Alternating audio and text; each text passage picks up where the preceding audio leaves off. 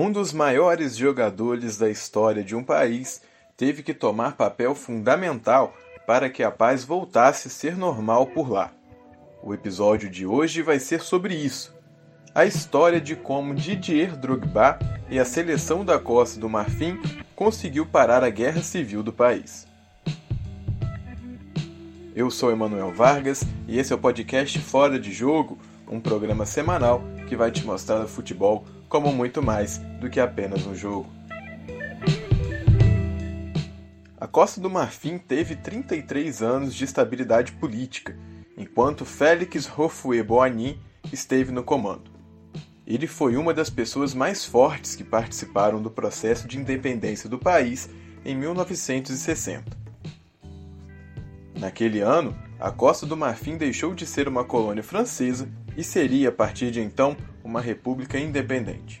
Após a morte desse importante líder, em 1993, quem assumiu o país foi Henri Conan Bedier, que não teve nem um pouco da estabilidade do presidente anterior, muito menos um longínquo tempo no cargo mais valioso do país. Em 1999, um golpe de Estado provocado por grupos rebeldes do Norte deu início a diversos conflitos violentos dentro do país. Com isso, a Costa do Marfim se tornava um país dividido, 8 ou 80. A galera do sul do país, onde ficava a capital Abidjan, não batia de frente com o pessoal do norte, que era basicamente de origem estrangeira, com muitos muçulmanos. Um dos líderes dessa região era Alassane Ouattara, que teve sua candidatura à presidência do país impedida em 2000. Esse impedimento da candidatura aconteceu porque o até então presidente Laurent Gbagbo sancionou uma lei que impedia que pessoas que não nasceram na Costa do Marfim pudessem se candidatar. Tudo isso aí já estava ruim, mas piorou ainda mais em 2002.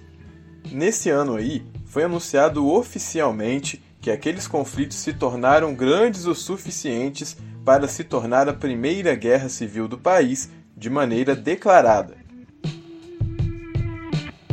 Para se ter uma ideia, até o ano de 2005, mais de 3 mil pessoas já haviam sido mortas em meio a esse conflito. A cada ano que passava, o número de refugiados de guerra aumentava ainda mais no país. O número final que se tem é de 700 mil refugiados, mas se estima que na prática esse número seja muito maior. A solução de paz para a Costa do Marfim viria dos gramados de futebol, mais especificamente de Didier Drogba. Ao longo de todo esse período que a gente deu uma passada por agora, de 1993 até 2005, Drogba começou a sua carreira na França e chegou à sua segunda temporada no então super rico Chelsea, time da Inglaterra.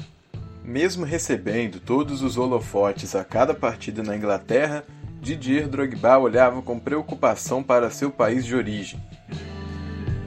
A cada vez que representava seu país, Drogba conseguia sentir o peso de uma nação que passava por um período tenso e muito pesado.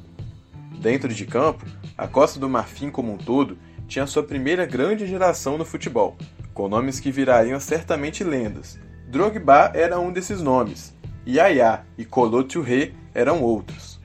A boa geração ainda contava com Eboué e Didier Zocora. Esse time levava consigo a expectativa de, pela primeira vez na história, colocar a sua nação numa Copa do Mundo. E quem diria que no dia 8 de outubro de 2005 a história da Costa do Marfim começaria a ser escrita com esperança, regada a paz e sorriso no rosto de cada um. Naquele dia, a seleção marfinense venceu o Sudão por 3 a 1, jogando no país do adversário. A Costa do Marfim tinha garantido naquele dia sua ida pela primeira vez a uma Copa do Mundo. Ainda dentro do estádio, mais precisamente no vestiário, uma ação foi fundamental para a mudança na sociedade marfinense. Em meio a cantos, gritos de alegria e comemorações, Drogba pegou o microfone e fez um apelo para aquela câmera que estava ali. Ivoirien, Ivoirienne, du nord et du sud, du centre à l'ouest. Vous avez vu, on vous a prouvé aujourd'hui que toute la Côte d'Ivoire peut cohabiter, peut jouer ensemble pour un même objectif, qualifier pour le, se qualifier pour le mondial.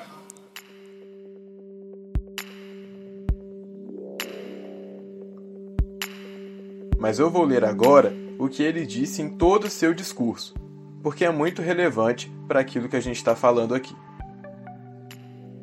Abre aspas. Homens e mulheres da Costa do Marfim, do Norte, do Sul, Leste e Oeste, nós provamos hoje que todos os marfinenses podem coexistir e jogar juntos quando têm um objetivo em comum: se classificar para a Copa do Mundo. Nós prometemos a vocês que a celebração iria unir o povo. Hoje, nós imploramos a vocês, de joelhos, e aqui rapidinho, todos os jogadores se ajoelham né, nesse instante diante da câmera. E aí, voltando para o texto, perdoem, perdoem. Um país tão cheio de riquezas na África não pode se acabar em guerra. Por favor, deponham suas armas, organizem eleições e as coisas vão melhorar. Nós queremos nos divertir, então parem de disparar suas armas. Nós queremos jogar futebol, então parem de disparar as suas armas. Fecha aspas. Esse discurso você acha no YouTube também. No final dele, dá para você reparar nas músicas de paz cantadas pelos atletas da seleção marfinense. E como apesar de Drogba ter puxado toda essa galera, eles também tinham claramente a intenção de trazer a paz para o povo de seu país. O vídeo foi muito comentado em toda a Costa do Marfim. As lideranças políticas de Bouaké, no norte, e Abidjan, no sul, começaram a implementar o diálogo em suas ações, e até mesmo a trégua foi cogitada. A próxima ação do agora embaixador da paz, Didier Drogba, aconteceu no ano seguinte. Em 2006, ele foi eleito melhor jogador africano do ano. Na sua já grande galeria de troféus, agora entraria mais um, uma bola de ouro. Ao receber o troféu em suas mãos, Drogba foi até Abidjan, sua cidade natal, e mais precisamente ao palácio do presidente, Laurent Gbagbo, para mostrar o troféu para ele. Não apenas isso, na verdade. Drogba também tinha um convite fundamental para o presidente do país. Ele disse que iria até Boaké, cidade no norte, com a bola de ouro, e que precisava e queria a presença do presidente junto a ele. Drogba queria que seu troféu fosse um símbolo que representasse muito mais do que ele ser apenas o jogador de ano do futebol africano. Ele queria que o troféu fosse também um símbolo de conexão entre as duas regiões e também de paz. Surpreendentemente, Gbagbo topou a ideia de Drogba. Em Boaké, tanto Drogba quanto o presidente, óbvio que bem mais Drogba, né, foram bem recebidos. O trajeto, que costumava ser rápido, teve seu tempo de duração multiplicado por seis. Fazia anos que nenhuma autoridade marfinense pisava naquela cidade. O receio de ser mal recebido, com xingamentos e até mesmo ataques, foi substituído pela alegria de um sorriso no rosto e a alegria de fogos de artifícios para comemoração da chegada do maior ídolo da história da Costa do Marfim na cidade. Em 2007, houve um acordo de paz e de reunificação do país.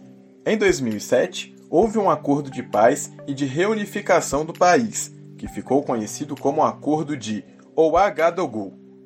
Três anos depois, aconteceu a eleição em solo marfinense, com a vitória do líder muçulmano do norte Alassane Ouattara. Apesar da vitória do líder muçulmano, o presidente Laurent Gbagbo, aquele mesmo que foi com Drogba em missão de paz para o norte, se recusou ao deixar o cargo, fazendo novamente voltar os conflitos no país e causando a Segunda Guerra Civil da Costa do Marfim. Com certeza, quando eu falei da primeira, você deve ter se perguntado se havia uma segunda. Sim, ela aconteceu. Foi em 2011. E de novo, Didier Drogba teve papel fundamental fazendo apelos por paz no país.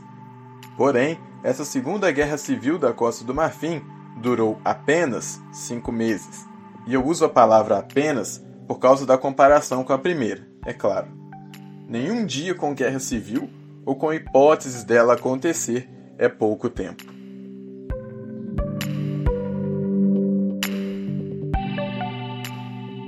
Esse foi o nosso sexto episódio do Fora de Jogo, isso mesmo, nós já estamos há seis semanas trazendo esse conteúdo do futebol além das quatro linhas. Se você gosta do que tem ouvido por aqui, aproveita para seguir a gente lá no Spotify ou no agregador seu favorito e também indica para o amiguinho mais próximo, para um colega que vai gostar também do nosso trabalho. Na próxima quinta-feira, eu e Manuel Vargas volto com mais uma história do futebol, além dessas quatro linhas aí. Até a próxima!